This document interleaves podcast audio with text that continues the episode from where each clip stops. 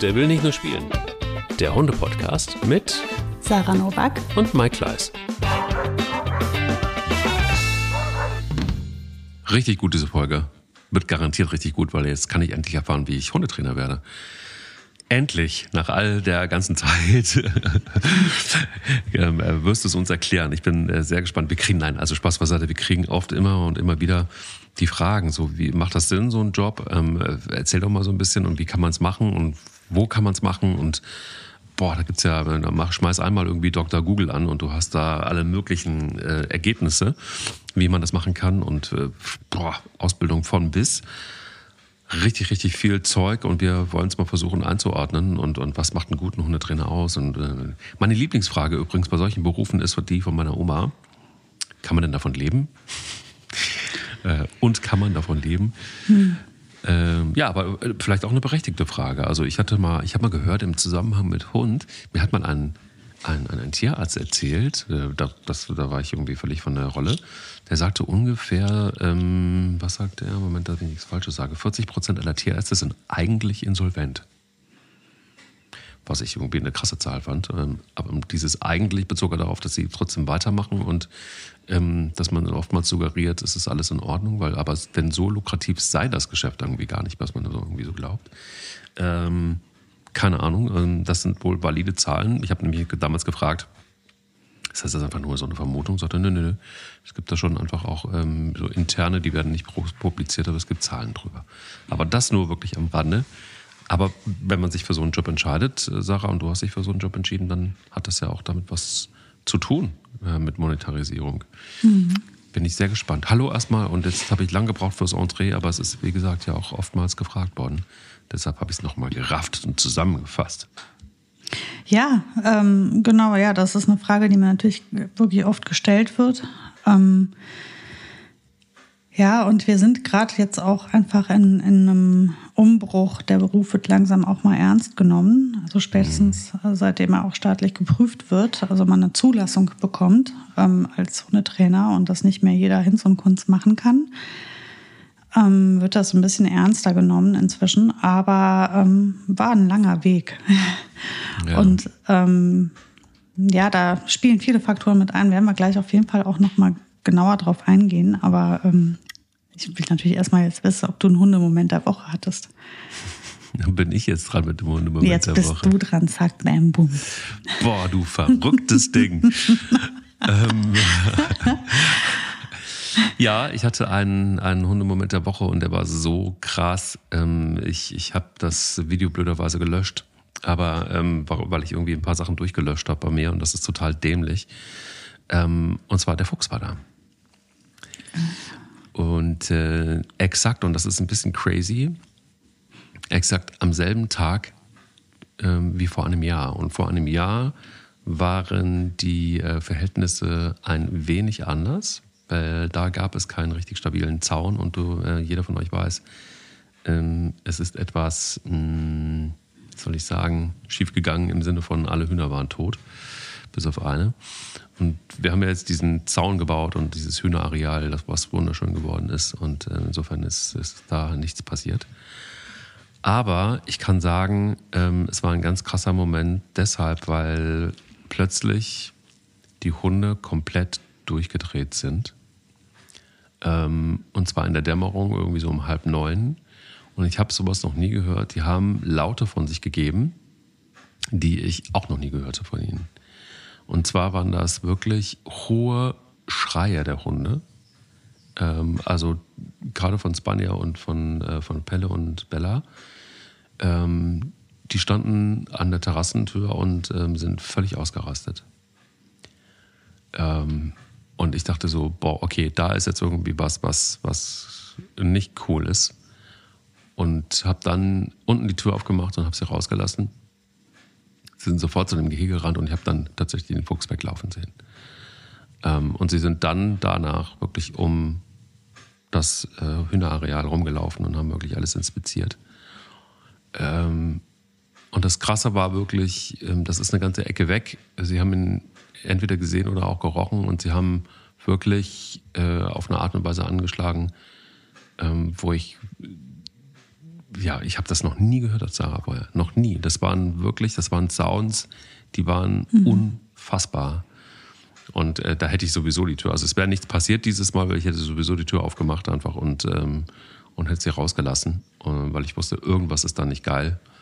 Ähm, deshalb wäre wahrscheinlich, hätte der Fuchs keinen Erfolg gehabt, dieses Mal auch ohne Zaun. Ähm, und ich hoffe, er merkt sich das. Er ist auf jeden Fall lebend davon gekommen, so viel kann ich sagen. Aber ähm, boah, da, das war ein krasser Hundemoment der Woche, wo du einfach merkst, wie krass die, die, die Sinne sind bei Hunden und wie, mhm. wie heftig das alles ist. Ähm, ja, also ich war, war tief beeindruckt. Ja, Wahnsinn. Ja, würde mich jetzt natürlich schon auch interessieren, wie Sie den äh, wahrgenommen haben, ob das geruchlich war oder optisch.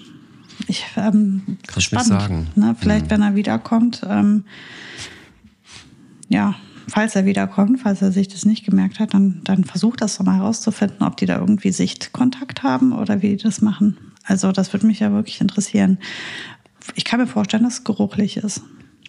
Das dass darf man ja nicht. Ist. Ja, also ich, ich bin ja noch nie bei dir gewesen. Ich weiß jetzt nicht, wie viel Abstand ist und wie der, ich denke mal, der Wind kommt ja von unten nach oben in eurem Fall. Der Noch kommt von allen aus? Seiten. Der kommt, ja, der kommt von äh, aus Norden kommt er meistens. Äh, das bedeutet, dass er eigentlich gegen die Richtung, wo der Fuchs kommt, ähm, er ja, dann ist das ja unwahrscheinlich, ne? Weil wenn das könnte man, also wenn, wenn ähm, sozusagen der Wind über das ähm, Hühnergehege in Richtung Haus weht, ja, dann wäre das, ähm, müsstest du mal, teste das doch mal.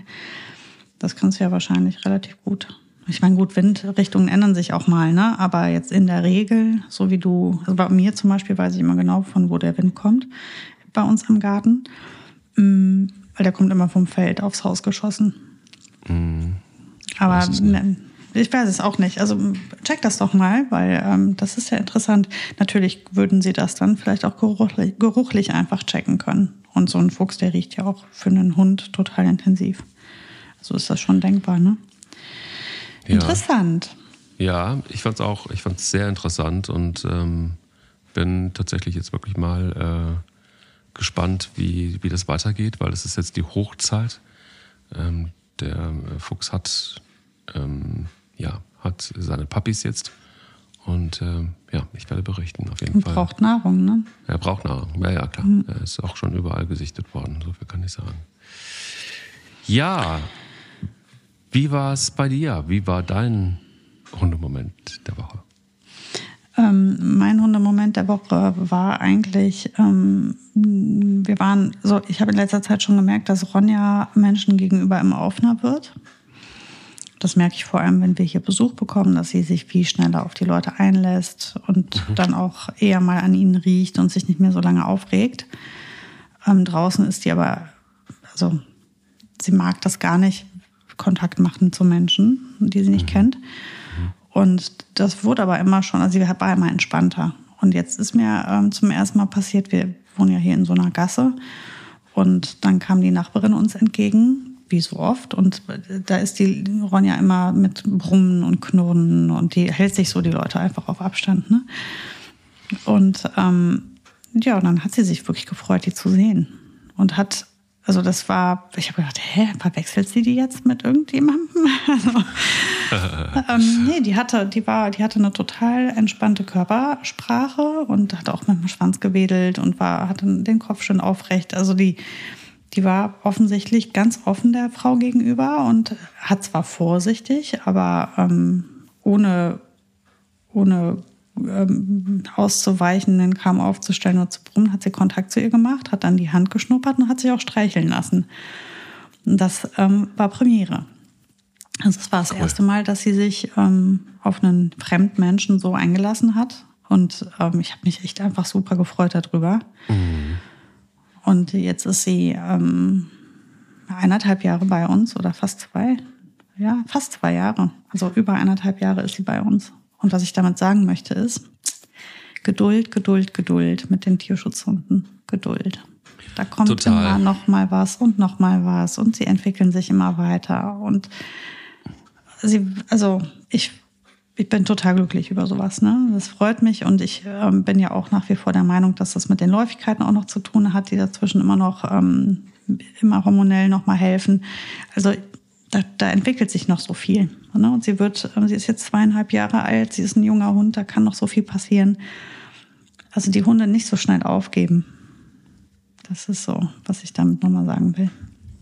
Ja, immer eine gute Idee. Immer eine mhm. gute Idee. Mhm. Gerade beim Tierschutz, mhm. ich finde auch so, find, ähm, äh, mag das ja, du erzählst manchmal von den Hundemomenten der Woche. Das sind manchmal, manchmal einfach so Szenen, so kurze, die jeder kennt und auch jeder, mhm. Der, der Tierschutzhunde hat ähm, und sich da auch wiederfindet. Und das sind eben diese ganz, so diese ersten Momente von irgendwas verbessert sich. Finde ich mhm. total wichtig, vor allen Dingen deshalb, weil es auch meistens dann in der Entwicklung des Hundes, äh, wenn es dann nur ein positiver Aspekt war, dann auch ähm, Step by Step ähm, ja, verfestigt. Und das, das finde ich großartig, das mag ich total gerne. Ähm, dementsprechend muss es immer nicht immer so ein Riesending sein, aber ähm, so kleine Verbesserungen, die das Leben dann für den Hund und für uns alle einfacher machen. Ja, und sehr, man, sehr schön. Sieht, ja, voll voll. Und ich hoffe, dass es jetzt so weitergeht und noch mehr Menschen in ihren Dunstkreis dürfen. Und sie sagt einfach, hey, ich freue mich gerade, dass du da bist. Und es stresst mich nicht. Das war echt äh, sehr schön, habe ich mich super gefreut. Ja, der Hundetrainer, ne? Der das Hundetrainer.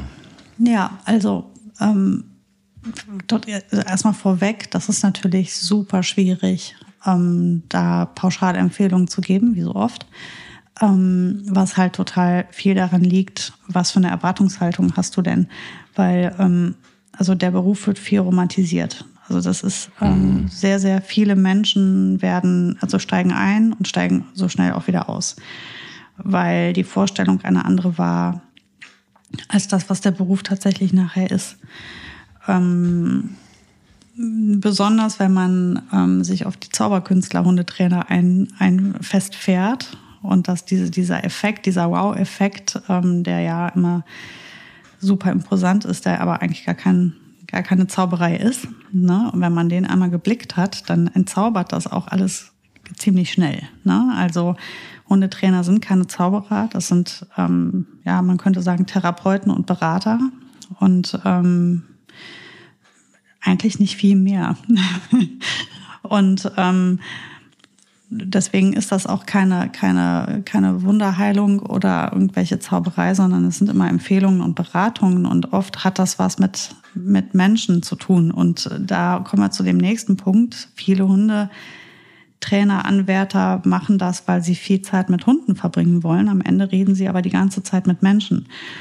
Und das ist etwas, ähm, wo man sich dann auch irgendwie nachher denkt, ach Mist, eigentlich hatte ich mir das ja so gedacht, dass ich jetzt ganz viel von Hunden umgeben bin und da mit Hunden arbeite, aber eigentlich arbeitest du mit dem Menschen und der Mensch arbeitet wiederum mit dem Hund. Also heißt, ähm, zwischen dir und dem Hund steht wieder ein Mensch. Und das muss man sich auch vor Augen führen. Klar geht es um den Hund, also die, das Thema ist der Hund, aber ähm, du kommunizierst in erster Linie nicht mit dem Hund, sondern mit dem Menschen und du hilfst ihm, dass er das mit dem Hund macht. Weil es ja sein Hund und er soll ja die Kommunikation mit dem Hund ähm, lernen und nicht du sollst mit seinem Hund kommunizieren. Und auch das ist etwas, was ähm, oft ganz spät erst bewusst wird. Also ganz häufig, ich habe ja auch eine Zeit lang an einer, an einer Fachakademie doziert und die Studenten dabei beobachtet, wie sie halt augenöffnende Erlebnisse hatten, wo nachher gesagt haben, oh mein Gott, das ist, das ist dann der Alltag als Hundetrainer. Oh mein Gott, das habe ich mir aber anders vorgestellt. Und dann steigt der ein oder andere auf halber Strecke auch schon mal aus, weil er dann sagt, ja, so, das, so wollte ich das eigentlich nicht.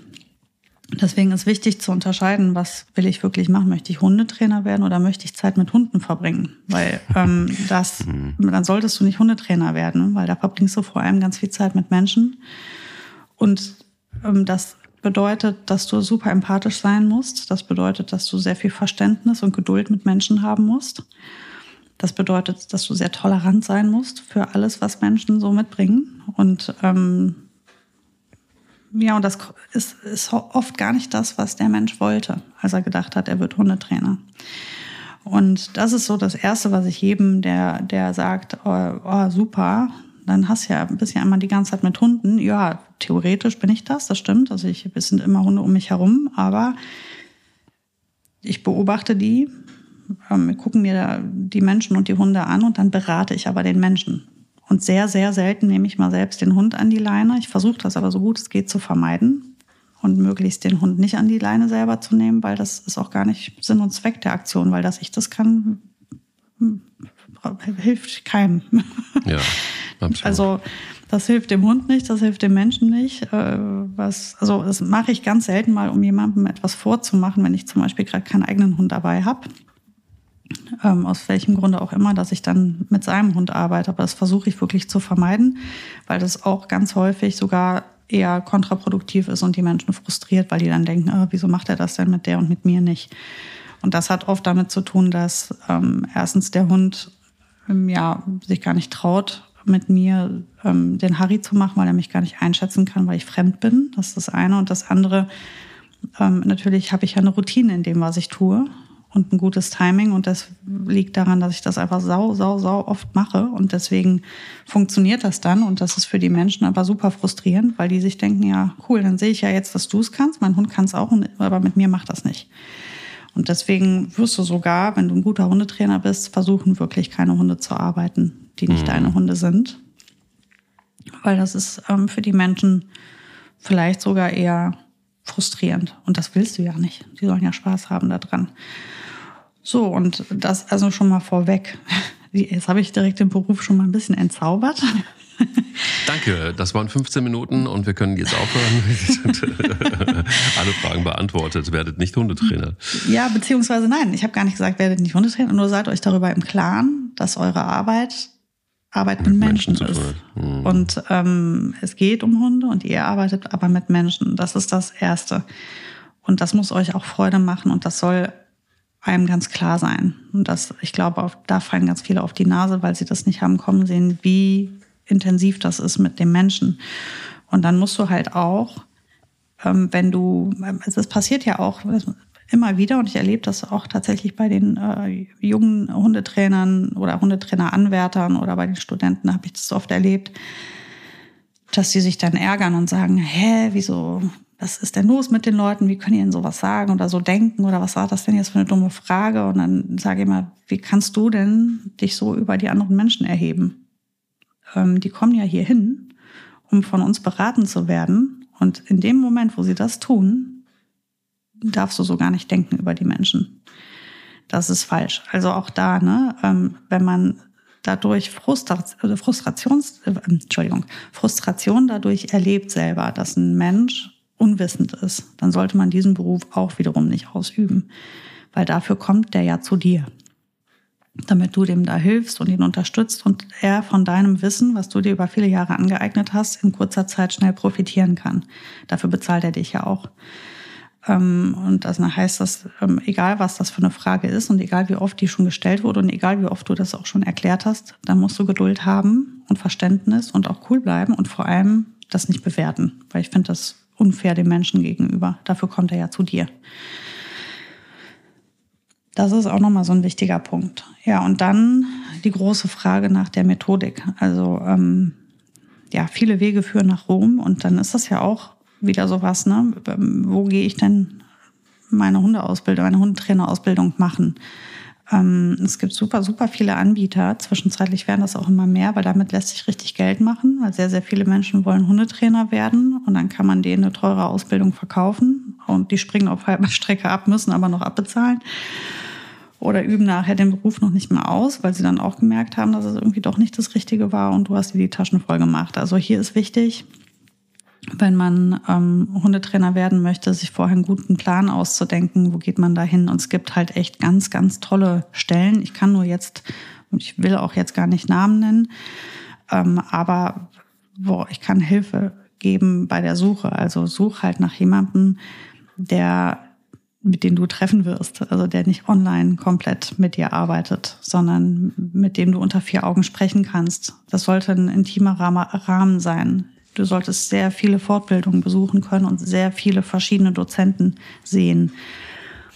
Ähm, du solltest mit super vielen Fachleuten in Kontakt treten. Und wenn Fachleute genannt werden, dann recherchierst du die. Und wenn die ähm, noch gar nichts vorzuweisen haben, dann sind das für mich keine Fachleute. Also ähm, wenn ich eine Fortbildung besuche, dann sind das Namen von Menschen, die auch renommiert sind. Die haben auch schon was auf die Kette bekommen. Die arbeiten entweder super aktiv in einem bestimmten Bereich oder die haben Publikationen geschrieben oder sie sind vielleicht auch sogar Biologen. Ähm, also da muss man schon wissen, mit wem man es zu tun hat. Und nur weil irgendeiner, der sich ganz gut mit Hunden auskennt, jetzt da um die Ecke kommt und da ein bisschen was erzählt, ist das für mich noch kein Fachmann. Ähm, also die Namen, der, die, die, die, die Dozentenliste, also die Menschen, die mir jetzt beibringen wollen, wie ein Hund funktioniert, das, die gucke ich mir ganz genau an. Wer mhm. doziert denn da? Wer ist das, der mir da was beibringt? Und dann recherchiere ich mal ein bisschen, um wen geht es da. Und dann gibt es ja Gott sei Dank heute durch die, äh, durch die ganze Instagram, Facebook, Medien-Sache gibt es ja unheimlich viele Möglichkeiten, ähm, da einfach auch schon mal die Leute ein bisschen kennenzulernen. Also diese Dozenten, da zu gucken, wie arbeiten die, wie sind die drauf, funktioniert das für mich, ist das für mich etwas, was sinnvoll klingt. Ähm, ja, und fühle ich mich damit irgendwie auch wohl mit der Methode, um die es da geht. Weil wenn du eine Dozentenliste hast und das sind alles Leute, die irgendwie noch mit der Prügelstrafe arbeiten, du bist aber jemand, der selber sagt, du, ich habe mir das eigentlich anders vorgestellt, wie man einen Hund erzieht, dann solltest, solltest du da auch nicht studieren gehen. Und das hat oft was mit demjenigen zu tun, der das Ganze veranstaltet, wie der das so sieht. Ne? Also ähm, wichtig ist halt zu gucken, wie fühle ich das? Also wie stehe ich zum Thema Hundeerziehung? Wie arbeite ich? Mit welcher Art von Verstärkern arbeite ich oder möchte ich arbeiten? Also soll da ausschließlich positiv gearbeitet werden? Soll ausschließlich negativ gearbeitet werden? Ist das eine gesunde Mischung? Oder mehr das eine, mehr das andere. Das sind so Sachen, da muss ich mir das genau angucken und dann fange ich vielleicht an, auch mich umzuhören und dann kann ich ja auch mal gucken, wer hat denn da studiert, welcher Hundetrainer hat denn da studiert. Vielleicht kenne ich den, vielleicht kann ich den mal fragen, wie war die Ausbildung. Vielleicht mache ich da mal ein Praktikum bei demjenigen und guck mal, wie arbeitet der denn, was hat der da mitgenommen. Also bevor ich mich da irgendwo anmelde, und das sind ja oft Preise, mein lieber Herr Gesangsverein, also die mhm. sind ja schweineteuer, die Ausbildungen ähm, oder die, je nachdem, was man da macht. Ähm, da möchte ich schon genau wissen, was mir dabei gebracht wird.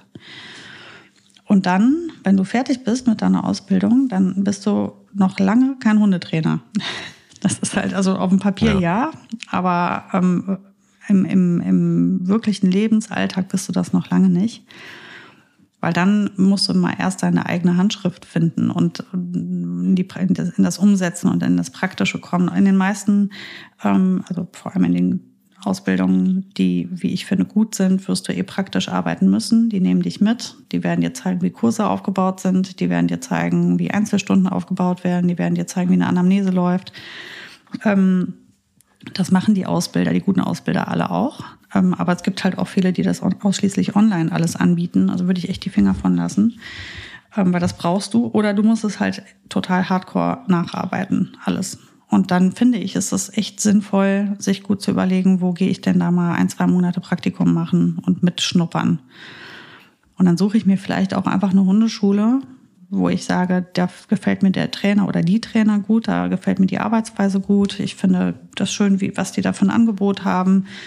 Und dann gehe ich da mal reinschnuppern.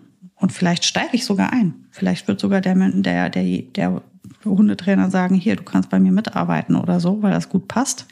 Und dann ist das gar nicht schlecht und auch ganz gut für das eigene Gefühl, bevor man sich selbstständig macht und die ganze Verantwortung alleine trägt, erstmal ein bisschen mitzulaufen. Das habe ich auch gemacht nach dem Studium. Ich bin ja nicht losgegangen, habe direkt eine eigene Hundeschule äh, eröffnet, sondern ich habe drei Jahre ohne Ende Praktika gemacht und bin bei anderen Leuten mitgelaufen, habe geguckt, habe in Tagesstätten gearbeitet, habe bei Dogwalkern mitgearbeitet, ich habe überall geguckt. Und wenn du dann Hundetrainer bist und als Hundetrainer arbeitest, dann fängt die große Zeit der Fortbildungen an. Und die endet, glaube ich, nie. Also bei mir noch immer nicht. Ich hm. gehe jedes Jahr, ja, ich, ich habe gar nicht mitgezählt, aber ich glaube, ich war in diesem Jahr alleine schon bei vier, vier Fortbildungen ähm, was nicht, nicht mal aus dem, aus dem Antrieb heraus, ich muss was lernen, was ich noch nicht kann, sondern einfach, den habe ich noch nicht gehört, den Dozenten. Den Typen möchte ich noch mal hören. Wie, wie sieht der das denn? Was hat der denn für Erfahrungen gemacht? Oh, guck mal hier, der hat äh, eine neue Art, wie der mit den. Und das Ding ist, dieser Beruf, der wächst immer mehr. Der wird jetzt, der blüht gerade richtig auf, dieser Beruf. Ähm, wir sind auf gerade jetzt an einem Punkt, wo man sich unglaublich gut fortbilden kann. Es gibt super viele Angebote, es gibt sehr viele sehr coole Leute, die wirklich coole Sachen zu sagen haben und die kannst du dir alle anhören. Und jedes Mal, wenn du das machst, wirst du entweder mehr von deinem Weg überzeugt sein oder du wirst deinen Weg in Frage stellen und vielleicht anpassen. Aber so wird aus dir ein guter Hundetrainer. Weil einfach nur zu sagen, ich habe jetzt hier ein Schema F gelernt und nach dem arbeite ich jetzt einfach mal die nächsten 40 Jahre, das sollte, das kann nicht funktionieren. Also alleine vor dem Gesetz, um eine Zulassung zu haben, müssen wir uns Fortbildung. Wir haben jedes Jahr vorgeschriebene Fortbildungsstunden, die wir ableisten müssen und auch vorweisen müssen beim Veterinäramt. Aber da geht es natürlich auch um mehr. Also ich gehe locker zweimal so viel auf Fortbildung oder dreimal so viel auf Fortbildung, einfach weil coole Fortbildungen irgendwo sind und damit fährst du dann auch nochmal durch ganz Deutschland. Das kannst du aber direkt mal in dein Budget mit einplanen, weil das ist auch teuer. So eine Fortbildung, Wochenende äh, kostet schnell mal 200, 300 Euro. Und ja, das musst du auch alles wieder reinholen. Und dann sind wir bei dem Punkt der Wirtschaftlichkeit. Aber Jetzt warte mal noch ganz kurz ja. bei, bei, bei, bei, der Wirtschaftlichkeit. Also ähm, was ich tatsächlich einfach ähm, auch lange Zeit nicht wusste, ähm, habe mich da auch nicht intensiv mit auseinandergesetzt. Aber es ist wirklich so, dass ähm, ja man vielleicht sich schon auf jeden Fall dort ausbilden lassen sollte, wo auch dann eine zertifizierte Genehmigung für Hundetrainer, also nach Paragraph 11 des Tierschutzgesetzes, Klar. Ähm, ähm, dass du das hast. Ähm, dann ist es auch so, dass man im besten Fall auch diesen Trainerschein nochmal eine Zustimmung von äh, des Veterinäramtes braucht. Äh, macht es auch nicht, nicht, nicht, nicht, äh, nicht, nicht so einfach. Und ähm, genau deshalb begleitet auch ein Veterinär die Abschlussprüfung und bestätigt dann nochmal, dass alle notwendigen Faktoren erfüllt sind. Also es gibt nochmal so ein paar, paar Eckdaten, die ich gar nicht unwesentlich finde. Und was ich gehört habe, bewegt sich die Ausbildung also entweder ein oder zwei Jahre und zwischen 6.000 und 20.000 Euro, was ich schon eine ganz schöne Stange Geld finde. Und das hängt total ähm, vom Anbieter ab, ne? Total. Ich sage ja auch von bis, mhm, ne? aber ja. es sind eben einige tausend Euro, die da reingehen. In den, in den, gut, es ist natürlich eine Ausbildung und die man selber trägt und dem, ich weiß nicht, wie das mit Zuschüssen ist, aber auf jeden Fall ist es eine, eine Geschichte, die nicht so ganz ohne ist. Und ähm, äh, bevor wir zur Wirtschaftlichkeit kommen ähm, und du da nochmal was zu sagen kannst, ich glaube einfach auch, man muss so ein bisschen auch als Unternehmer gemacht sein. Also nicht nur Empathie und Umgang mit Menschen. Ähm, und das kann eben einfach auch schon jeder, der mal eine Hundeschule gewesen ist und sich mal das genau angeguckt hat, auch teilweise die Menschen, die da in den Hundeschulen sind, ähm, wir sind alle irgendwie unterschiedlich und haben alle unsere Marotten, aber teilweise ist es eben einfach auch, kann ich mir vorstellen, dass es für einen Hundetrainer auch manchmal ganz schön schwierig ist, die Ruhe zu behalten.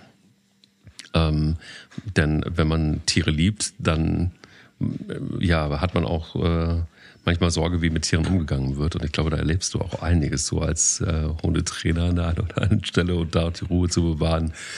Äh, und ich kann mich auch bei dir daran erinnern, dass es dir ab und zu mal, man, wenn man dich kennt, auch recht schwer gefallen ist, äh, die, die, die Fassung zu behalten. Ähm, aber ähm, Hast es ist du wohl recht. Ja. Und, und, und es ist tatsächlich auch so, dass Sarah auch, man kann in ihrem Gesicht lesen. Das ist irgendwann, brauchen wir wirklich den Videopodcast. Dann äh, wisst ihr auch genau, was ich meine. Es gibt da kein nichts. Sarah ist ein, ein, ein offenes Buch, wenn man ins Gesicht guckt. Mist. Naja. Mist, ich dachte, ich hätte ein Pokerface. Nein, alles andere, aber das mit, mit Sicherheit nicht. Und das ist auch das, was dich ja auch so sympathisch macht, dass das eben nicht der Fall ist. Naja, auf jeden Fall ähm, finde ich auch äh, wirklich äh, wichtig zu wissen, dass man dann auch Unternehmer ist. Also das heißt, du brauchst mhm. auch da so ein bisschen ähm, Talent für und nicht jeder ist Unternehmer. Ich glaube, man stellt sich das immer so einfach vor. Aber es ist einfach ein riesen, riesen, riesen Unterschied, und das habe ich selbst oft genug festgestellt, ähm, zwischen dem Angestelltenverhältnis, wo jeden Monat eine, einfach deine Kohle aufs Konto kommt und du dann aber ansonsten als Selbstständiger gucken musst, dass du davon leben kannst dass du ähm, dann so unbequeme Sachen wie Steuern und den ganzen Quatsch eben einfach auch mitmachst und dann auch die ganze Bewerbung und so. Und es gibt ja auch einige Hundeschulen und Hundetrainer. Und die Frage ist dann eben, wie macht man das Ganze ähm, so schmackhaft, dass eben auch Menschen dann einen finden und zu einem kommen. So, wenn man das alles erledigt hat und wenn man das alles mit Ja beantwortet hat und wenn man auch dann sagt, ich investiere auch viel Geld in meinen eigenen Weg, dann ist die Frage, wie kriege ich es zurück? Und jetzt kommst du wieder ins Spiel mit der Monetarisierung. Kann man davon leben? Ja oder nein? Manche ja, manche nein. ja, das liegt natürlich ein bisschen daran, ja. erstmal, ob du ein guter Hundetrainer bist, weil wenn die Leute natürlich nicht wiederkommen oder unzufrieden sind oder dich schlecht bewerten, dann wird das, glaube ich, ein sinkendes Schiff. Ähm, wenn du ein guter Hundetrainer bist oder dich zumindest darum bemühst, dass die Menschen zufrieden sind ähm, und erfolgreich sind durch dich, dann ähm, kannst du theoretisch auch davon leben, außer du hast Kinder so wie ich, dann kannst du da auch nicht mehr von leben. Weil deine Arbeitszeit, und da wären wir bei einem ganz wichtigen Punkt, deine Arbeitszeit liegt in aller Regel außerhalb der Geschäftszeiten deines Kindergartens, der Schule, und wahrscheinlich wirst du dann arbeiten, wenn dein Ehepartner oder dein Partner oder deine Freunde gerade Feierabend machen. Dann gehst du mal los zum Arbeiten. Und das ist etwas, was einem sehr bewusst sein muss. Ähm, der Hund gehört ja in die Kategorie Hobbys der Menschen. Und ähm, die nehmen sich seltenst frei, um jede Woche mit dir Hundetraining zu machen, sondern ähm, dies müssen die halt nach der Arbeit machen. Also dann, wenn alle anderen Feierabend machen, kommst du ins Spiel als Hundetrainer und das musst du wollen. Ne? Das heißt also, ähm, ja, dein Privatleben leidet da sehr drunter. Besonders die Wochenenden, die sind sehr begehrt in der Hundeschule. Ähm, also ich kenne, ich habe keinen Kollegen, der nicht am Wochenende arbeiten muss. Ähm, das, also vorausgesetzt, er will davon leben. Dann kommst du um die Wochenenden nicht drum herum. Und ich habe ähm, zu meinen Hochzeiten, als ich noch keine Kinder hatten, hatte, habe ich von Freitagmittags bis Sonntagabends durchgearbeitet. Das war meine Haupt- und Kernzeit. Ich habe es mal versucht mit einer, ähm, ich dachte so einer Hausfrauengruppe, ne? Mittwochvormittags. ja, vielleicht für die, die halt irgendwie Kinder haben und die sind in der Schule und die warten zu Hause, so wie früher, ne? so wie als ich klein war. Da ähm, gab es ja einige Frauen, die morgens nicht arbeiten gegangen sind. Ähm, inzwischen sind das natürlich Frauen und Männer gleichermaßen, aber das hat sich nicht etabliert. Also ich komme also mit montags oder mittwochs vormittags, da kommt keiner. Ähm, das heißt, du musst ähm, wirklich nachmittags arbeiten. Und das ist, wenn du dann Kinder hast, ja, herausfordernd. Weil wie machst du das? Und da sind wir da, wo ich jetzt bin. Das heißt, also ich habe wirklich die Schwierigkeit, ähm, auf Zeit mit meinen Kindern und meiner Familie, mit meinen Freunden muss ich verzichten, um arbeiten zu gehen. Und dann wird das halt mit der ähm, finanziellen Seite dann auch entsprechend schlechter, weil du kannst nicht mehr und du bist ja auch unzuverlässig, wenn du Kinder hast, weil die sind mal krank oder so, dann kannst du wieder nicht, musst du wieder Termine absagen und da fehlt dir einfach schlicht das Geld. Da bist du nämlich eben kein Angestellter, der mit einer Krankmeldung irgendwo hingeht und trotzdem sein mhm. Gehalt bekommt. Mhm. Wenn du zu deinem Termin nicht gehst, dann bekommst du auch kein Geld fertig. Ja, und dann musst du ja den Leuten auch noch mit dem Geld hinterherrennen, weil ganz häufig kauft jemand was bei dir und bezahlt es auch einfach nicht. Das heißt also, dann musst du auch noch gucken, wie du an dein Geld rankommst. Das klappt manchmal, manchmal klappt es nicht. Und ähm, dann gibt es viele Menschen, die auch finden, dass Hundetrainer ja eigentlich einem Hobby nachgehen und dass das eigentlich auch alles viel zu teuer ist. Und dass, ähm, also ich weiß, dass ich sehr häufig Anrufe habe für Einzelstunden und wenn ich dann meinen Preis nenne, die Leute dann sagen, was? So viel? Und denke ich mir, naja, ich koste noch nicht mal ein Viertel von einem Handwerker. die bezahlt ihr doch auch wenn die zu euch kommen. Wahnsinn. Ja, aber das ist ja also für Hundeschule, ja klar, für Hundeschule, ja, weißt du, also ich muss meine Miete trotzdem bezahlen, auch wenn es nur eine Hundeschule ist. Und ich, mein Auto kostet nicht weniger, auch wenn ich nur eine Hundeschule habe. Und meine oh. Brötchen muss ich auch genau wie jeder andere bezahlen. Ja, es ist für dich ein Hobby, für mich ist es halt mein Beruf. Und ähm, dann hast du noch die ganzen Leute, die finden, sie könnten sich so mal die Tipps und die Schule abgreifen. Na, also so auf dem Schulfest oder abends ähm, auf dem Geburtstag bei einem Freund, hey, sag doch mal, wie mache ich denn das jetzt? Dann soll, soll ich den ganzen Abend Hundetraining machen. Ähm, das habe ich mir auch abgewöhnt, wo ich einfach sage, du, ich habe jetzt Feierabend, ich spreche jetzt nicht über Hunde. Und wenn du aber Hilfe brauchst, dann musst du mich halt zu meinen Geschäftszeiten bitte kontaktieren, weil also und das ist natürlich alles, das sind so die Sachen, die gehen damit einher, weil das halt eben ein Hobbythema ist für die Leute. Und das darf man nicht vergessen. Du bist, du gerätst halt in die Hobbyzeit ähm, der Menschen und das ist schwierig. Ähm, also zum einen, oft wird da diskutiert wegen des Geldes oder oft denken sich die Leute, ja, zahle ich das halt jetzt mal nicht. Oder mach mir doch mal einen guten Preis. Muss, soll ich da irgendwie fünfmal mit dem Auto hinfahren, eine Stunde Hundetraining machen, fünfmal mit dem Auto wieder wegfahren und dann wollen die quasi zwei Stunden nicht zahlen. Und dann denke ich mir immer so, ja, aber warum? Ich war doch fünf Stunden da. Und diese Diskussion, um die kommst du nicht drum herum. Das passiert immer wieder. Und ja, das ist teuer. Wenn du in eine Hundeschule gehst, musst du es aber bezahlen. Das gehört halt dazu. Das ist ja auch jemand, der davon lebt. Das ist ein Beruf wie jeder andere, auch wenn es dein Hobby ist. Und das muss man auch bezahlen. Und ähm, da gibt es verschiedene Modelle. Also da ist, das ist ganz bunt und das macht irgendwie so ein bisschen jeder, wie er mag. Und ich weiß gar nicht, was da die beste Herangehensweise ist, viele Hundetrainer machen so ein Zehnerkarten- oder Fünferkartensystem. Dann kaufst du dann irgendwie eine, eine Fünfer- oder eine Zehnerkarte und dann kannst du da fünf oder zehnmal hingehen. Und manche Hundetrainer verkaufen ganze Kurse, wie man das aus dem Sportbereich auch kennt. Ne? Dann kaufst du den Kurs von Januar bis März. Und ob du da jetzt hingehst oder nicht, ist egal. Den Kurs musst du bezahlen. Ähm, dann gibt es irgendwelche Flatrates oder sowas, also oder jede Stunde einzeln bezahlen. Also es gibt so ganz viele verschiedene Herangehensweisen. Ich hatte ähm, bei mir immer das Gefühl, dass ich mit meinem, ich habe ja ein Zehnerkartensystem und bei mir ähm, kam das immer super an, weil die Leute einfach flexibler waren. Die Zehnerkarte war ein Jahr lang gültig. Also ich habe mir immer gedacht, wenn der ein Jahr braucht, um zehn Stunden in mein Gruppentraining zu kommen, dann braucht er eigentlich gar nicht mehr kommen. Deswegen war die Jahr, also ein Jahr gültig, fand ich sehr fair. Ähm, weil eigentlich solltest du ja mindestens einmal die Woche hingehen. Also theoretisch ist eine Zehnerkarte in zehn Wochen weg. Und ich biete ja so oft Kurse an, dass man theoretisch dreimal in der Woche kommen kann, wenn man Lust hat. Also so ist das Angebot. Ne? Also hat man wirklich viele Möglichkeiten, diese zehn Stunden ähm, abzufeiern. Und man ist aber auch nicht so festgenagelt, weil ich ähm, dachte mir, wenn ich jetzt so ein drei Monats Abo kaufe und dann nicht hinten irgendwie krank geworden bin oder irgendwas war und dann ähm, wird mir das trotzdem, ja, muss ich das trotzdem bezahlen, dann fand ich das irgendwie so unfair. Deswegen fand ich diese Zehnerkarte halt echt gut, weil du zahlst tatsächlich nur die Stunde, in der du da bist. Und da hatte ich auch wenig Diskussionen mit.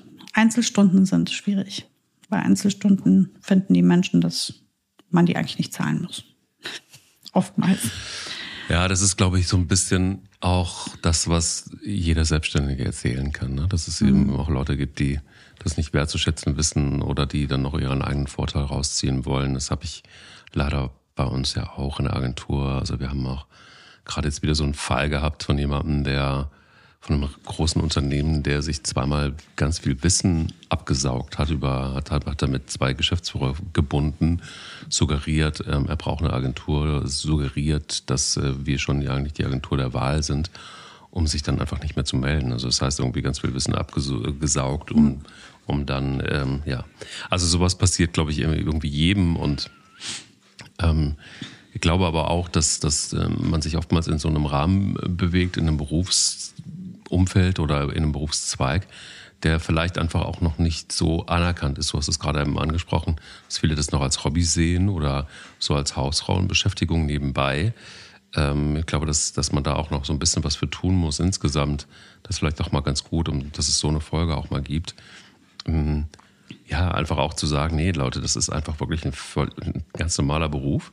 Das ist auch ein Beruf, der, der, der, der wahnsinnig verantwortungsvoll ist.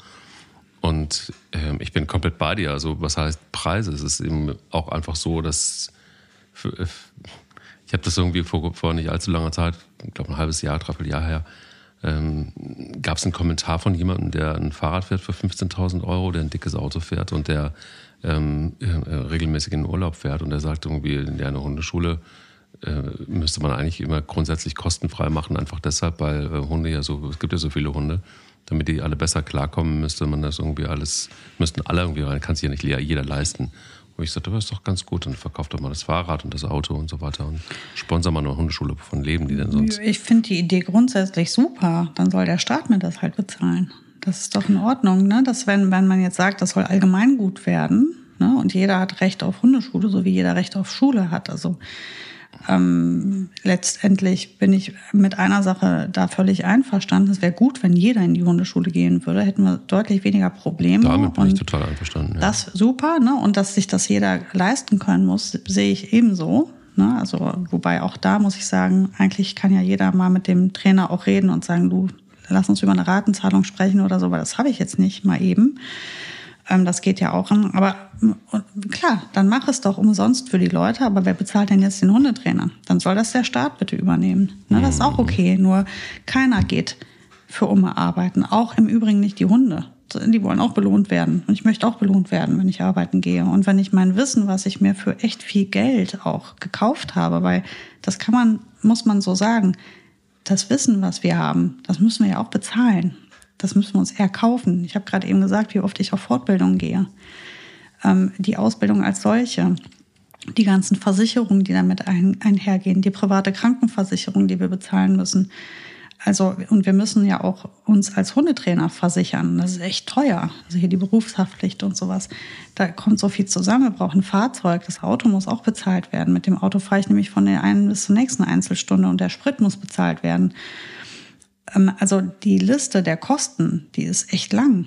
Und wer bezahlt das alles? Und dann möchte ich bitte meine Miete auch bezahlen. Und weißt du, wenn ich ein Hundetrainer in Köln bin, dann habe ich leider das Pech, auch eine Kölner Miete zahlen zu müssen. Mhm. Heißt, ich kann eben auch nicht die gleichen Preise nehmen wie derjenige, der, ähm, weiß nicht, 50 äh, Kilometer aus Köln raus ländlicher lebt, dass der vielleicht günstiger ist. Das habe ich nämlich auch immer wieder, dass irgendjemand sagt, ja, aber der Hundetrainer XY, der ist ja viel günstiger. Und dann sage ich mal, ja, das ist doch super, dass du einen gefunden hast. Dann, ähm, dann melde dich doch bei dem an. Mhm. Ähm, wenn, ich kann dir sagen, ich bin mein Geld wert. So, sonst würde ich diese Preise ja auch nicht nehmen. Ich glaube, dass ich das wert bin. Und wenn du da anderer Meinung bist, dann, dann ist das deine Meinung, das ist auch okay. Aber es hat sich eigentlich noch nie einer beschwert, der bei mir war und meine Preise gezahlt hat. Die waren immer zufrieden, die Leute. Und die zahlen das auch weiterhin. Also von daher gehe ich davon aus, dass das okay ist. Ja, und ich bin in Köln und in Köln habe ich halt eben auch echt höhere Kosten. Und deswegen sind meine Preise ein bisschen höher als jemand, der halt vielleicht ein bisschen aus der Stadt raus ist. Aber das liegt ja auch jedem, es steht ja jedem zu, hinzugehen, wohin er möchte. Und so Sachen werden dann natürlich dann auch noch verglichen. Und dann bist, musst du dich rechtfertigen. Für, also, wobei ich mir immer denke, ich zwinge ja keinen zu mir zu kommen. Kann ja jeder zugreifen.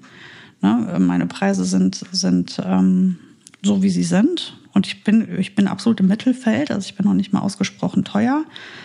Und dann denke ich mir halt so, ja, musst du ja nicht bezahlen. Geh doch einfach woanders hin. Aber nicht mit mir rumdiskutieren am Telefon. Das, da fühle ich mich noch so, das ist so wenig wertschätzend. Ja, weil ähm, da fühlt, man fühlt sich ja auch schlecht, wenn man sich für seine Preise rechtfertigen muss. Da geht es einem ja nicht gut mit, weil ich, ich meine, ich mache wirklich meinen Beruf mit ganz viel Herz. Und ich bin immer für meine Kunden da und die können mich jederzeit anrufen. Und ich gehe auch echt gerne extra Meile. Aber ähm, dann, dann, wenn man mit einem Hundetrainer über seine Euros diskutiert, dann ist das wenig wertschätzend. Absolut. Ähm, ähm, ist es denn so, dass du ähm, da ja also wirklich so einen guten Rat geben kannst, äh, Hundetrainer ähm, zu werden, um, so aus der, aus der Draufsicht jetzt noch ein bisschen Erfahrung? Ja, unbedingt. Also unter den Aspekten, die ich eben alle aufgezählt habe, kann ich das auf jeden Fall. Ähm, ich empfehle halt, ähm, sich ganz genau zu, einmal zu überlegen, was, um was für einen Beruf handelt es sich. Ähm, passt das zu mir? Ist es das, was ich mir vorgestellt habe? Dann gehe ich vielleicht auch noch mal reinschnuppern vorher, schaue mir an, wie die Kollegen arbeiten. Und äh, wenn ich mich dann dafür entscheide, Hundetrainer zu werden ähm, und das es, also ich liebe diesen Beruf so sehr. Ich, ich mag das so sehr. Ich mag gerne, wie du weißt, wie jetzt jeder, der uns zuhört, weiß, mag ich auch einfach gerne über Hunde sprechen. Das passt also alles prima. Ähm, für mich ist das der schönste Beruf der Welt. Ich kann mir nichts Besseres vorstellen. Ich bin erfüllt und glücklich und kann es jedem empfehlen, der sich darüber bewusst ist. Wir arbeiten mit Menschen und es geht um Hunde. Also wir reden über die schönste Sache der Welt mit anderen Menschen und wir können da gemeinsam schöne Sachen schaffen. Das macht einfach super Spaß. Ich glaube, wir haben relativ viele Aspekte ähm, schon jetzt behandelt und hoffentlich auch die Frage beantwortet. Ähm, am Ende des Tages ist es, glaube ich, so, bleibt für mich immer einfach auch ähm, übrig, dass ach, es gibt nie genug Hundeschulen im Sinne von auch gute Hundeschulen. Also ich glaube auch, dass ähm, wir ja so ein paar Sachen jetzt auch angesprochen haben, ähm, die zumindest mal so einen Hinweis darauf gegeben haben, ähm, wie komplex das ist und, und, und worauf es ankommt.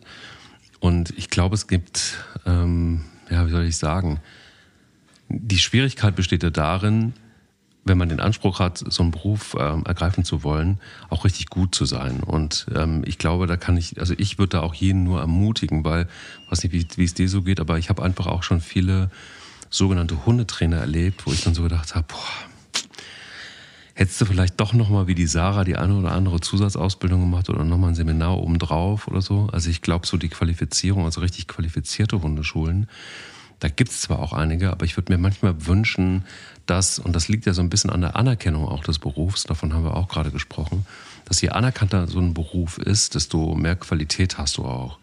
Und ich glaube, da liegt so ein bisschen auch der Hase im Pfeffer. Deshalb, also ich kann nur jeden ermutigen, äh, macht es und, und wenn es für euch äh, so, ein, so ein Beruf ist, so ein äh, Seelenwunsch ist, dann an, unbedingt machen. Ich glaube wirklich, gute Hundeschulen kann man immer wirklich richtig, richtig gut gebrauchen.